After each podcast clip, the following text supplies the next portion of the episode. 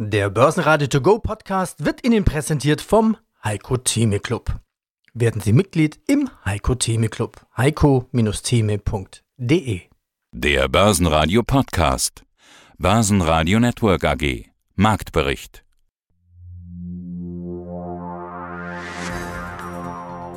Hallo, mein Name ist Jochen Stanzler. Ich bin bei dem CFD Broker CMC Markets zuständig für die Marktanalyse. Blick auf die Kurse Jochen, wo steht denn der DAX jetzt zum Zeitpunkt unseres Interviews? Und ist denn der Aufwärtstrend der Rallye noch intakt und inwieweit darf denn der DAX unter die 15.000 Punkte fallen? Also Hader mit der 15.300 gerade ist mehr oder weniger unverändert zu gestern. Mir geht es jetzt vor allem um das Tief des 21. April.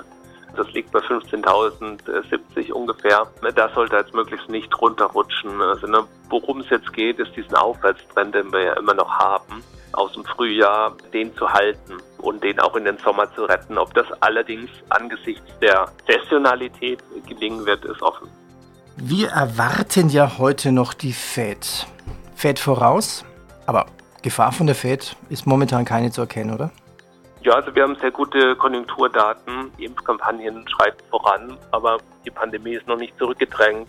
Aber es gibt eben auch wachsende Inflationserwartungen und ja, da befürchten viele Anleger, dass eben der Tonfall sich ein bisschen ändern wird. Ja, vor einem halben Jahr, und das ist ja die große Veränderung, die wir jetzt haben, konnte man ja noch darauf hoffen, dass das eine oder andere Stützende von den Zentralbanken, auch von der, von der FED kommt. Jetzt spricht man ja nur noch über den richtigen Zeitpunkt für die Wegnahme dieser Stützen. Also der Tonfall hat sich geändert und die Saisonalität äh, richtet sich jetzt, wenn man sich den durchschnittlichen Verlauf anschaut, der letzten zehn Jahre im DAX, sehen wir eigentlich jetzt bis Juli eine Seitwärtsbewegung, dann bis in den August, September rein eine Korrektur.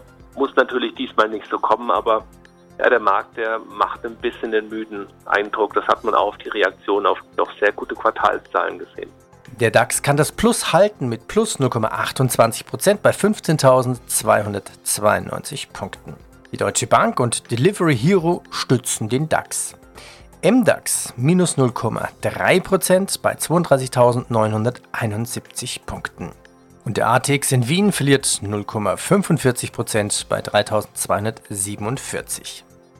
Aus dem Börsenradiostudio B begrüßt Sie heute Peter Heinrich.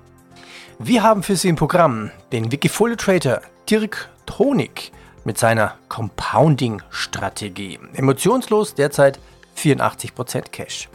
Die PSI-Aktie springt nach Q1-Zahlen an. Auftragseingang erstmals über 100 Millionen Euro.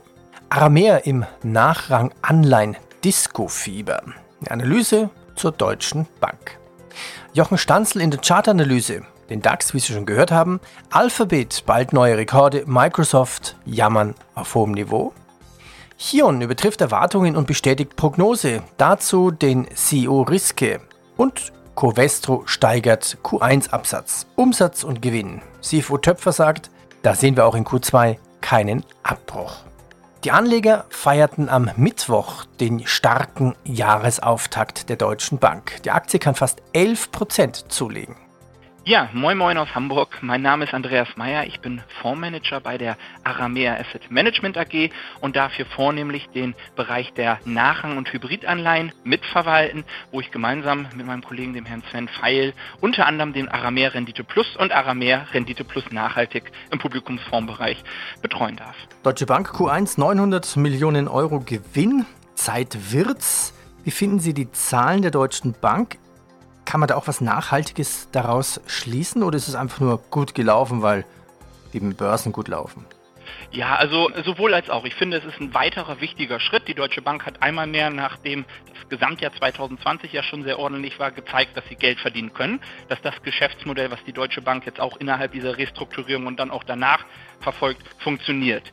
Das ist also alles sehr, sehr positiv. Die Eigenkapitalquote ist leicht gestiegen, auch das ist positiv, auch über den Erwartungen. Was ich ganz beeindruckend fand eben ist, dass gerade der Bereich, in dem die Deutsche Bank traditionell sehr stark ist, nämlich der Handel mit Anleihen, das Anleihegeschäft, das hat sehr, sehr stark angezogen und da hat man sowohl die Erwartung übertroffen als auch die Peer Group, und da sind vor allem große US-amerikanische Häuser zu nennen, besser abgeschnitten. Und das finde ich einen ganz, ganz positiven Aspekt. Und ein weiterer Mosaikstein, das ist ein, ein, ein kleiner subjektiver Aspekt in dem ganzen großen, ganzen Bild, was man sich machen sollte, ist die Tatsache, dass die Deutsche Bank bei Akigos ja auch dabei war. Sprich, man hatte dort Engagement. Man hat es allerdings rechtzeitig abgebaut. Und ob das vor ein paar Jahren der Fall gewesen wäre, weiß ich nicht. Und das finde ich dann eben auch sehr, sehr positiv. Also man kann sicherlich jetzt hier das Resümee ziehen, dass das tolle Zahlen sind. Das ist ein weiterer guter Schritt im Rahmen dieser langsam vonstatten gehenden Restrukturierung. Aber da ist sicherlich auch noch ein weiter Weg zu gehen. Und Sie hatten es zu Recht angesprochen, das Investmentbanking hat hier Herrn Sewing einmal mehr äh, diese tollen Ergebnisse beschert. Und das ist natürlich ein, ein, volatiles Geschäft. Aber sicherlich auch der Aspekt Corona, der der Deutschen Bank zumindest einen Teil in die Kahn gespielt. Die Deutsche Bank war in ihren Kreditbüchern sehr, sehr viel bei den KfW-Krediten dabei. Auch da hat man ein bisschen profitieren können. Aber klar, Investmentbanking ist volatiler als das klassische Universalbanking oder beziehungsweise das klassische äh, Geschäftskundenbanking und die DWS hat viel beigesteuert, das läuft mit den Märkten mit. Das sollte man im Auge behalten, aber nichtsdestotrotz, man, man möchte das gar nicht madig reden, das sind tolle Zahlen, ähm, die gilt es jetzt zu stützen und weiter zu verfolgen in der Restrukturierung. Ja, mein Name ist Thomas Töpfer, ich bin Finanzvorstand von Covestro. Seit Monaten spielt der Markt eine konjunkturelle Erholung. Man sieht immer wieder diese Sektorrotation, also dass Growth-Titel wie zum Beispiel Technologieaktien verkauft werden und stattdessen konjunktursensible Aktien und Zykliker gekauft werden. Im DAX ist an solchen Tagen Covestro immer wieder deutlicher Gewinner im DAX, manchmal auch stärkster Gewinner. Aber das muss jetzt natürlich durch gute Zahlen bewiesen werden. Alleine ihre Überschrift für Q1 sagt schon einiges aus. Starkes erstes Quartal geprägt von Nachfrageerholung und höheren Margen. Covestro startet mit anhaltender Dynamik ins Jahr. Ich werde Sie jetzt natürlich nicht darum bitten, den Aktienkurs zu kommentieren, aber die Annahme des Marktes, können Sie an dieser Stelle sagen, ja, der Markt lag richtig? Ja, ich denke, was wir bestätigen können, dass wir in der Tat eine hohe Dynamik sehen. Und das heißt für uns, die Nachfrage nach unseren Produkten ist ungebrochen hoch. Im ersten Quartal haben wir unsere Mengen um 5,3 Prozent gesteigert. Und es wäre im Zweifel noch mehr gewesen, wenn nicht einzelne Dinge wie zum Beispiel der unerwartete Wintereinbruch in Texas hier teilweise die Verfügbarkeiten beschränkt hätten. Insofern sehen wir uns in der Tat auf einem sehr guten Weg, das zu erreichen, was wir als Gesamtjahresziel für uns ausgegeben haben. Und das ist das Vorkrisenniveau von 2019 zu erreichen und zu übertreffen. Und insofern war das erste Quartal in der Tat ein guter Start in das Jahr 2021. Nun heben Sie ja gar nicht Texas hervor, auch wenn Sie es gerade angesprochen haben, sondern in der Pressemeldung wird eben speziell die Region Asien-Pazifik hervorgehoben und da heißt in welcher im Vorquartal pandemiebedingt massive Mengenrückgänge verzeichnet wurden. Ich habe mir gedacht, das macht es ja wiederum auch schwierig, das Ganze einzuordnen. Bei Lockdown ist die Vergleichsbasis, mit der Sie das Quartal jetzt vergleichen, natürlich sehr niedrig. War es also ein gutes Q1 oder nur ein normales Q1 mit schwachem Vergleichsquartal? Ja, in der Tat, sehr gute Frage. Wir sind in Asien 27 Prozent im Vergleich zum Vorjahresquartal gewachsen. Das ist natürlich darauf zurückzuführen, dass Asien im ersten Quartal letzten Jahres schon stark von der Pandemie betroffen war. Aber interessant ist, im Vergleich zu 2019, also dem Vorkrisenniveau, sind wir in Asien ebenfalls um dann 6 Prozent gewachsen. Und das zeigt nochmal, es ist eben nicht nur die Erholung von der Krise, sondern wir bewegen uns auf einem Niveau, was höher ist als 2019 und damit echtes organisches Wachstum unabhängig von den reinen Aufholeffekten. Und ich denke, das ist das, was dann tatsächlich die Aussage trifft, dass wir mit guter Dynamik unterwegs sind. Der Corona-Gewinner Delivery Hero hat nach guten Zahlen ein Plus von über 9 Prozent. Im MDAX verloren die Aktien des Batterieherstellers Warta rund 7% nach einem negativen Pressebericht über die AirPod-Produktionspläne von Apple. Alphabet mit Umsatz- und Gewinnsprung um 163%. Diese Zahl muss man sich erstmal vorstellen. Auf fast 18 Milliarden Dollar. Der Schub spiegelt vor allem die Erhöhung der Online-Aktivitäten der Verbraucher wider.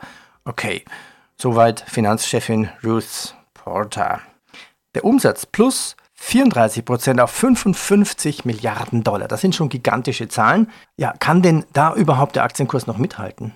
Kann er und er ist ja davor auch schon gestiegen und er ist auch nachbörslich nochmal gestiegen, zwar 4 Prozent nochmal ins Plus.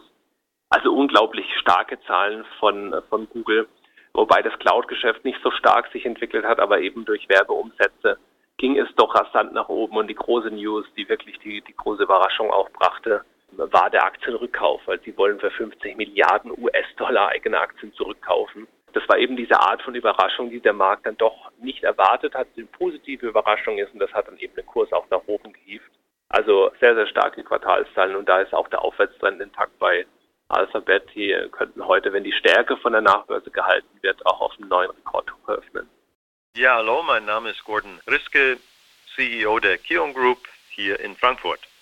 Die Schlagzeilen und Überschriften, die sind heute auf jeden Fall schon mal auf Ihrer Seite. Ich habe vorhin mal geschaut. Kion übertrifft Erwartungen deutlich. Wollen wir die Zahlen mal nennen? 17,1% Umsatz plus auf 2,38 Milliarden Euro. Bereinigtes EBIT plus 49,2% auf 215 Millionen. Überall übertreffen sie die Analystenerwartungen. Die Weltwirtschaft erholt sich, ja. Aber das haben die Analysten ja eigentlich auch auf dem Schirm gehabt. Offenbar haben die ihnen nicht so viel zugetraut, beziehungsweise es läuft besser als gedacht. Riske, wie haben Sie das erreicht? Ja gut, ich nicht, aber sondern unsere vielen, vielen Mitarbeitern und der Markt in der Tat erholt sich. Keine Frage, wir haben ein sehr gutes erstes Quartal hingelegt. Aber wir wissen alle, dass wir in unsicheren Zeiten leben. Insofern ist das erste Quartal besser gelaufen als gedacht. Und so sind wir froh, dass wir auch ein gutes Ergebnis abliefern konnten wollen wir da mal ein bisschen eintauchen. Sie bauen Flurförderfahrzeuge, da denkt man zuerst natürlich an den Gabelstapler. Das ist nicht alles, aber das ist plakativ, würde ich mal sagen. Die Nachfrage scheint anzuziehen. Auftragseingang 26,2% plus auf 2,63 Milliarden Euro. Auftragsbestand plus 7,8% auf 4,79 Milliarden. Wer fragt denn danach? Woher kommen die Aufträge? Oder frage ich mal umgekehrt, sehen Sie denn eine flächendeckende Erholung? Ja, das ist sehr breit. Alle Weltmärkte sind deutlich angestiegen im letzten Quartal. Das gilt für USA sowie für Europa, beides Ost- und Westeuropa, zweistellige Wachstumsraten. Aber insgesamt in Asien auch ein sehr, sehr starkes erstes Quartal. Man darf aber nicht vergleichen im ersten Quartal in Asien 2020. Das war für Asien das schwierigste Quartal mit der Pandemie. Insofern sind die Zahlen etwas ungleich, gerade was Asien geht. Aber insgesamt ist das eine sehr flächendeckende Erholung und es gibt bestimmt auch Nachholeffekte aus dem letzten Jahr, wo alle sehr, sehr vorsichtig waren. Ja, das wäre meine nächste Frage gewesen. Sind das Nachholeffekte? Ist da einfach die normale Nachfrage wieder da? Oder sind das vielleicht auch solche Effekte, die aus diesen ganzen Konjunkturprogrammen, Stimulusprogrammen, die es ja überall gibt, aber vor allen Dingen über die US-Programme spricht man ja gerade besonders. Bemerken Sie sowas schon oder ist das eher Nachholeffekt? Ich glaube, das ist alles zuträglich zu einem Gefühl, dass Investitionen jetzt erst recht sich lohnen. Zum einen natürlich Nachholeffekte, wenn es nach unten geht, dann sind alle übervorsichtig. Zum Zweiten die Programme, die weltweit gemacht wurden, um die Unternehmen, um den Einzelhandel überall zu unterstützen. Das greift und wenn man längerfristige Investitionen ankündigt, wie es USA oder mit dem Europafonds oder was in Asien passiert ist, dann ermuntert das auch zum weiteren Wachstum. Und dann haben wir, glaube ich, bei uns jetzt das grundlegende Thema E-Commerce auch etwas befeuert durch die Pandemie, dass sehr, sehr viel über den Online-Handel abgewickelt wird und unsere Produkte, unsere Dienstleistungen sind ja in gewisser Weise das Rückgrat dieses Online-Handels auf eine globale Basis. Boeing profitiert eigenen Angaben zufolge von den Fortschritten beim Tankflugzeug K-10 64A und höheren Auslieferungszahlen der Boeing 737 MAX und sinkenden Kosten im Verkehrsflugzeugsegment. Aktie minus 7%. Die Deutsche Bank-Tochter DWS mit Gewinnsprung von plus 40% auf 250 Millionen Euro. Aktie rund 2% minus. Und der Bayersdorf-Chef Stefan De Locker schmeißt nach gut zwei Jahren überraschend hin. Microsoft. Ja, der Homeoffice-Trend beflügelt auch den Microsoft-Umsatz plus 19% auf 41 Milliarden Dollar.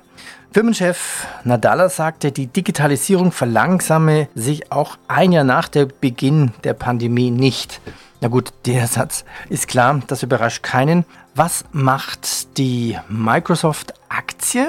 Microsoft hat ja auch einen besonderen Umsatzschub bekommen durch diese Cloud-Programmiersprache, die Microsoft Azure nennt? Cloud läuft sehr gut bei Microsoft. Äh, da gab es also keine Enttäuschung. Es gab eigentlich auch in den Zahlen insgesamt keine Enttäuschung. Es läuft wirklich sehr gut. Die Aktie trotzdem im Minus. Was da wahrscheinlich gefehlt hat, ist die wirklich die große fancy Nachricht, die wirklich nochmal eine große Überraschung gebracht hätte. Also Anleger haben da im Vorfeld auf das spekuliert, dass die sehr gut werden. Die Zahlen, die sind sehr gut geworden. Und jetzt wird diese Spekulation, nehmen Anleger hier Gewinne mit. Aber wir haben eben am Dienstag auch erstmal ein neues Rekordhoch auch gesehen. Also das ist wirklich Klagen auf hohem Niveau, wenn man dann daran meckert, dass hier 2% nach unten geht. Synlab wird mit 18 Euro an die Börse gehen und damit ist der Preis am unteren Ende der Preisspanne von 18 bis 23 Euro. Sony ist im PlayStation 5 Boom. Das operative Ergebnis verdoppelte sich fast auf 66,5 Milliarden Yen. Das sind über 500 Millionen Euro. Und der Umsatz des Intel-Konkurrenten AMD stieg um 93% auf 3,44 Milliarden Dollar. Mein Name ist Carsten Pirschke, ich bin Leiter Investor Relations bei der PSI Software AG in Berlin.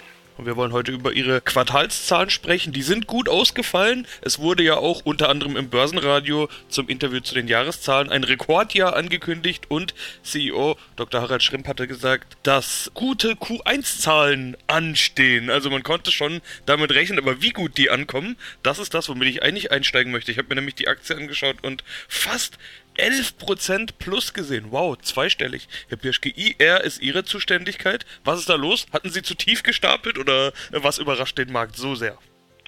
Nein, also ich glaube, wenn ich mir die Konsensschätzungen anschaue und wenn ich mir das anschaue, was wir zum Jahresergebnis für dieses Jahr in Aussicht gestellt haben, also wir guiden ja normalerweise Auftragseingang, Umsatz und EBIT und beim EBIT hatten wir zum Beispiel gesagt, wir wollen über 20 Millionen Euro landen im Gesamtjahr. Das haben wir jetzt nochmal bekräftigt und wir haben jetzt nach einem Quartal 4,35 Millionen. Dann sieht man, dass wir eigentlich im Rahmen unserer Prognosen sind. Also insofern hat mich die sehr starke Kursreaktion natürlich erfreut, aber auch ein bisschen überrascht. Tja, ich weiß nicht, entweder hatte man unsere Prognose nicht so richtig zur Kenntnis genommen oder vielleicht hat man sie uns auch nicht so ganz geglaubt nach dem schwierigen Vorjahr. Ich kann es Ihnen nicht sagen, aber wir fühlen uns jetzt natürlich bestätigt.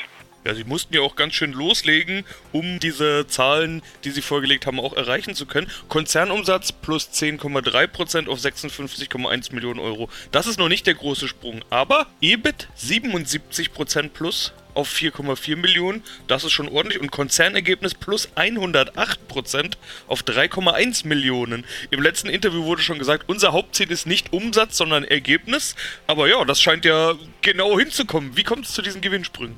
Ja, also beim Konzernergebnis muss man natürlich sagen, da kommen steuerliche Effekte mit rein, Währungseffekte mit rein, also Dinge, die wir im Rahmen des operativen Geschäftes nicht wirklich beeinflussen können.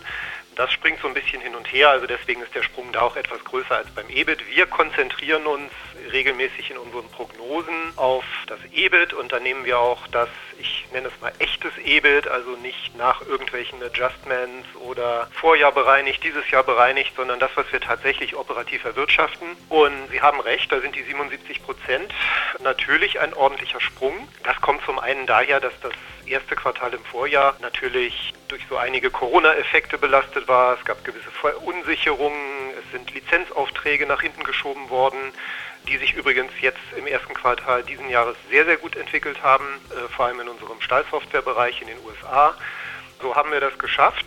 Das Zweite ist natürlich, dass Sie kennen das, Sie begleiten die PSI ja schon ein paar Jahre, wir das Unternehmen auch strukturell verändern. Das heißt, vom, ich nenne es mal, projektlastigen äh, Softwareproduktanbieter werden wir mehr und mehr zum echten Softwareproduktanbieter, der auch mehr und mehr die Projekte den Kunden und den Partnern überlässt. Äh, dafür haben wir ein entsprechendes modernes Toolset geschaffen, mit dem es sehr viel einfacher, schneller und mit höherer Produktivität möglich ist, unsere Produkte in Betrieb zu nehmen. Das erhöht natürlich die Vertriebsreichweite. Damit wird das Geschäft besser skalierbar und zu guter Letzt verändert sich damit auch der Umsatzmix. Und das ist neben dem Aufholeffekt gegenüber dem Vorjahresquartal, glaube ich, die eigentliche Nachricht, dass wir strukturell unseren Umsatzmix verbessern konnten und damit das Ergebnis deutlicher, viel deutlicher steigern konnten als den Umsatz. Wenn Ihnen unser Podcast gefallen hat, dann bewerten Sie uns bitte mit 5 Sternen bei Ihrem Podcast-Kanal. Ja, und falls Sie eines dieser Interviews in Langform hören möchten, dann gehen Sie einfach auf börsenradio.de. In unserer Mediathek finden Sie alle Interviews. Hallo, ich bin Dirk Tonig, ich bin Berater für Software-Testautomatisierung und wir werden heute über mein Compounding-Wikifolio sprechen, welches eine systematische, auf Algorithmen basierende und damit emotionslose Handelsstrategie abbildet.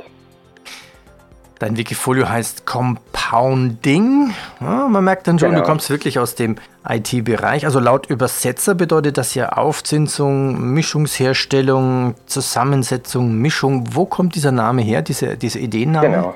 Also der Begriff kommt schon aus dem Finanzwesen, wo man es quasi mit Zinseszins übersetzen würde.